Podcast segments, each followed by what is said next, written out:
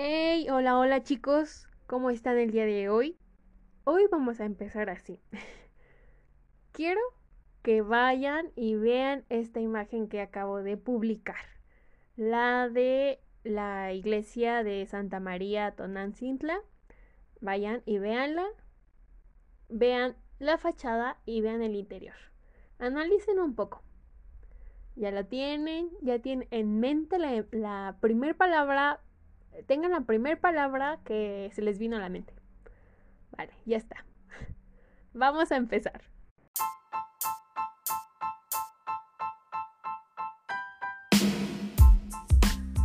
Hey, hola, mi nombre es Karen y este será un espacio donde conocerás todo sobre la vida de un estudiante de arquitectura, desde la experiencia cero del proceso de ser arquitecto.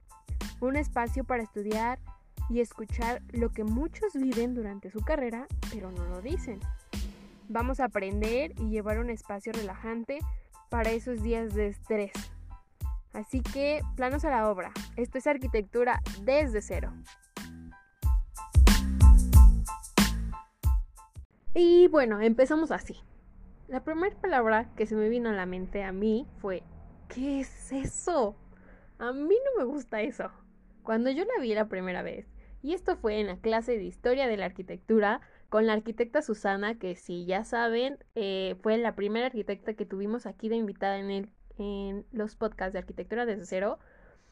Bueno, esta arquitecta estuvimos analizando algunas de las iglesias y conceptos así, este, de cómo se fue generando este campo o este cambio más que nada de la religión, de pasar a nosotros ser algo completamente azteca, indígena, a, a esto que ya fue el catolicismo, el evangelismo.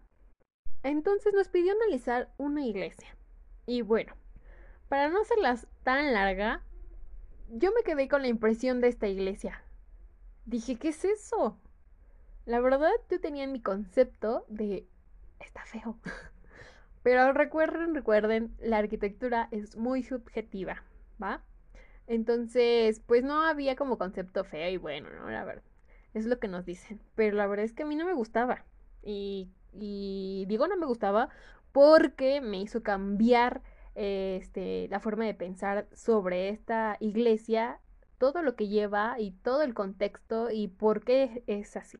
Entonces el día de hoy vengo a hablarles sobre esta iglesia y espero que también a muchos tal vez se les haga impresionante y, y muy genial a primera instancia, pero a otros, como a mí me pasó, fue como, no, esto es demasiado, ¿no? Y estamos hablando de que esta iglesia está situada en San Andrés Cholula, a 10 minutos máximo de la capital del estado de Puebla. Esta iglesia está representada a lo máximo por el barroco indígena. ¿Y esto qué es? Es la combinación, la fusión del barroco que se tenía, que se, que se trajo de, de España a, a las idealizaciones o ideas más que nada de los indígenas.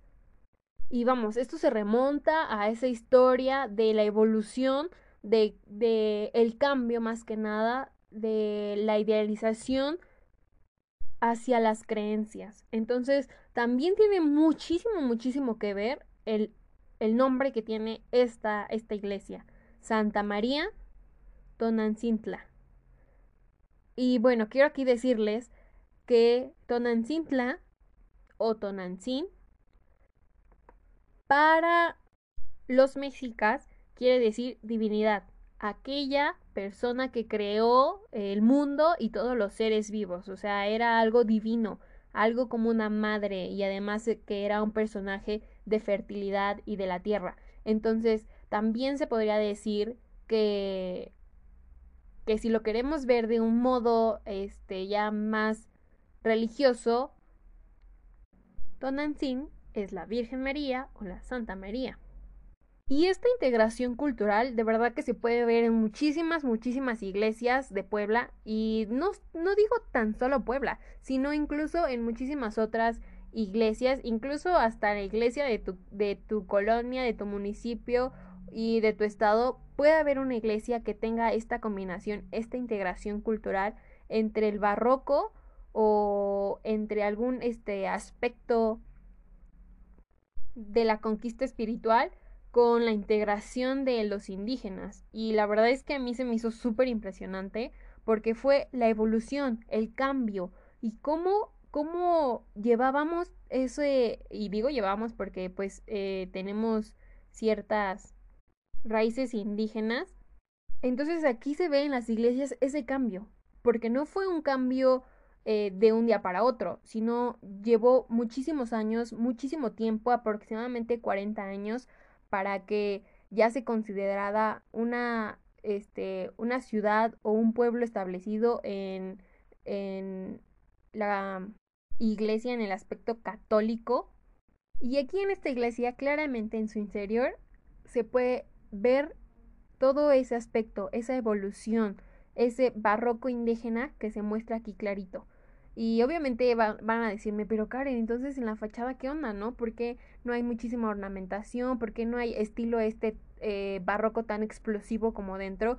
Fue como una representando cosas sutiles como el maíz en el color o la tierra en el mismo color de la fachada y dando más enfoque y más énfasis a la estatua de la Virgen que se tenía ahí presente o que se tiene todavía ahí presente eh, enfrente eh, de la entrada, incluso en la, entrada.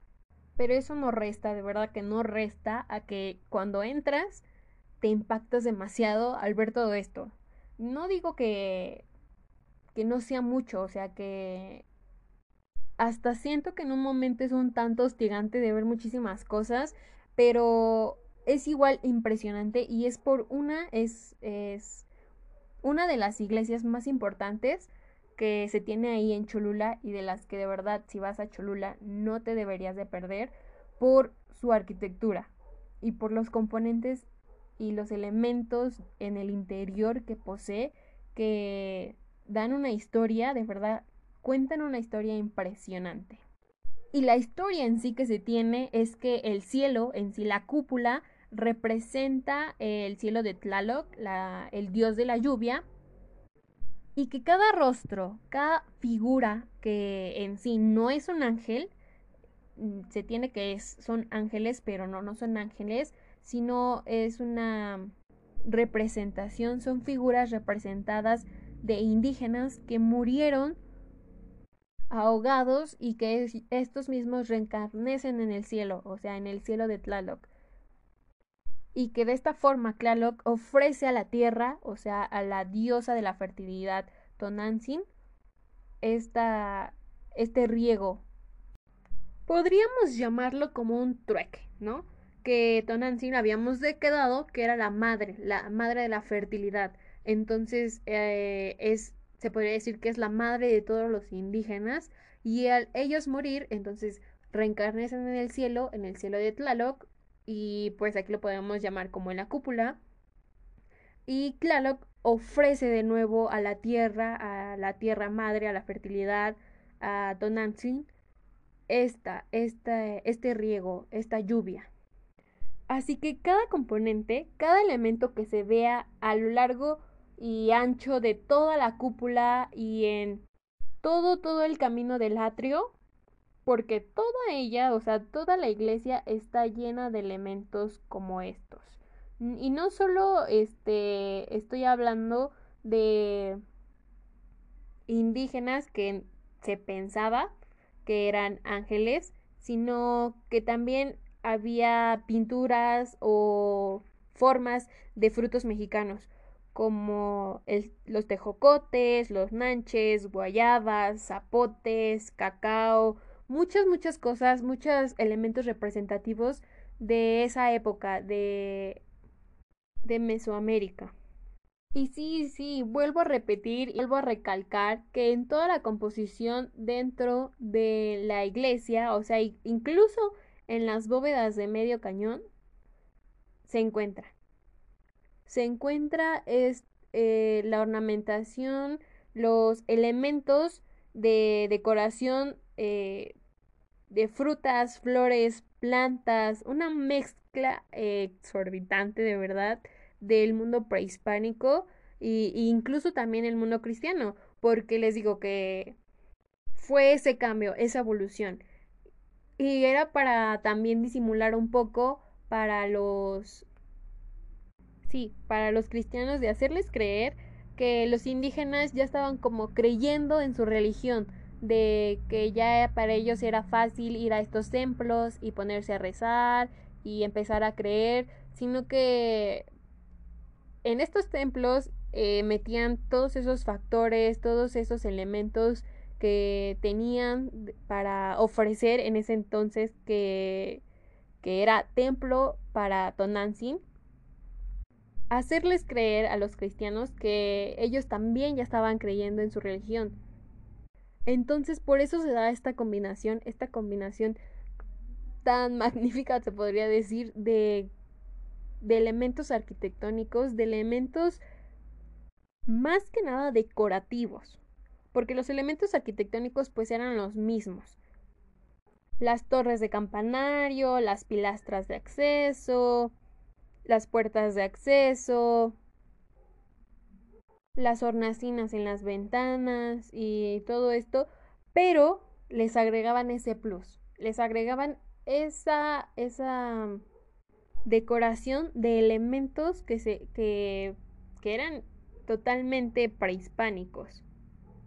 Así que sí, si se observa como un cielo cristiano, la cúpula es el cielo dedicado a la Virgen María. Pero si se ve como un cielo indígena, el cielo es dedicado a Tonantzin. Y por esto es que les digo que ahora la veo con otros ojos. Y ya no como de es que eso está muy cargado, está sobrecargado. Y no, no digo porque está así. Ahora comprendo y entiendo que cada elemento es por algo. Sí, es barroco. No termina de, de a un lado el término barroco. Es completamente barroco, pero es un barroco ya eh, explosivo, se podría decir. Con muchos, muchos elementos de ornamentación. Tanto afuera como adentro, en cualquiera. Eh, si tenían ahí un, un cachito, ahí póngale algo porque se ve vacío. Eso no termina de siendo. Va a ser barroca. Pero lo impresionante aquí es que le agregaron esos conceptos, ese concepto, esos elementos indígenas. Y aquí es como vemos que esos elementos que eran dibujos prehispánicos o elementos arquitectónicos en las pirámides también se llevaron consigo en las iglesias, en estas iglesias de a principios del siglo XVI, donde el cambio de la religión pues sí llevó su tiempo para que eh, las personas se adaptaran a esta nueva religión y así es como fue contada la historia. De verdad que yo me acuerdo en muchas ocasiones que nos decían y nos comentaban que pues fue muy difícil, fue completamente difícil hacer ese cambio y es totalmente entendible. Porque tú traías eh, de años y años de hacer sacrificios y venerar a ciertos dioses, a llegar ahora a venerar a, a otros nuevos dioses y sin conocerlos. O sea, sin saber el porqué de cómo eran, cómo, cómo sabían que existían, o qué onda, ¿no? O sea, era algo totalmente nuevo. Entonces, eh, para ellos, pues sí fue este cambio de incluir sus aspectos a, a, estos aspectos religiosos, a esta nueva religión que se les implementaba. Así que de verdad, si van a iglesias y, y encuentran algo de esto, y no solo barroco, sino que también hay otros, otros tipos de elementos decorativos, también hay iglesias hechas de cantera y que ahí también van a encontrar aspectos eh, prehispánicos, formas prehispánicas que pues sí se observa, o sea, se observa claramente ese, esa combinación y que también lo hace sumamente impresionante porque aquí en México es en donde lo van a encontrar, solo aquí esa combinación esa en, en, las iglesias. Por eso son muy, muy, muy visitadas las iglesias en México, porque se encuentran este tipo de elementos de ornamentación, de decoración, en combinación de dos culturas. Porque en España, pues en España solo, solo está eh, este, los típicos eh, elementos arquitectónicos que ya habíamos dicho, los altares, las cúpulas, eh, las naves, las torres. Pero las iglesias mexicanas se encuentra una diversidad impresionante. Entonces, yo les recomiendo eso. Que... Y es muy impresionante, de verdad es que no sé cuántas veces he dicho impresionante en este podcast, pero de verdad que me pongo a pensar y analizar cuántas veces no he entrado a una iglesia y no me ponía a analizar estos aspectos. Si existe algún decora alguna decoración y más en estas iglesias antiguas que les digo, iglesias antiguas y hechas de cantera, de o incluso también de hay una técnica que nos las comentaron en la clase de historia, que es la de cal al fresco, si no me equivoco, y igual esa es ahí esa técnica era la que implementaban en la prehistoria para hacer sus dibujos. Entonces esa técnica también se implementó en muchas de las iglesias y igual en esas pinturas también se pueden observar estos agregados o estos elementos de decoración con factores indígenas. Ya para terminar, ahora solo les digo que de verdad cada vez que vayan a una iglesia, ahora la vean con ojos más de arquitecto y esto a lo largo de su carrera lo van a ir modificando y de verdad que ahora yo puedo decir que muchos lugares que ya había visitado y que ahora me encantaría volver a visitarlos, pero ya con otra mentalidad porque de verdad aprendes, aprendes muchísimo. Y conforme avanzas vas viendo la, el porqué, el porqué de muchas, muchas de las cosas que son creadas, que son hechas en la arquitectura. Así que ahorita solo lo estoy enfocando a este aspecto en las iglesias, de que si hay una iglesia en su ciudad que tenga algunas características como estas, pues estaría encantada de que les tomaran una foto y que etiquetaran arquitectura desde cero o solo incluso para ustedes que se den cuenta que eh, hubo esa evolución, esa, esa combinación en estos dos aspectos. Pero sí, claro, sin dejar al lado que vamos a algún lugar ahora, vamos a algún lugar, pero no a verlo con, con ojos de turista, sino a verlo con ojos de arquitecto. Bueno chicos, me despido. Esto es arquitectura desde cero. Nos escuchamos en la próxima. Tchau!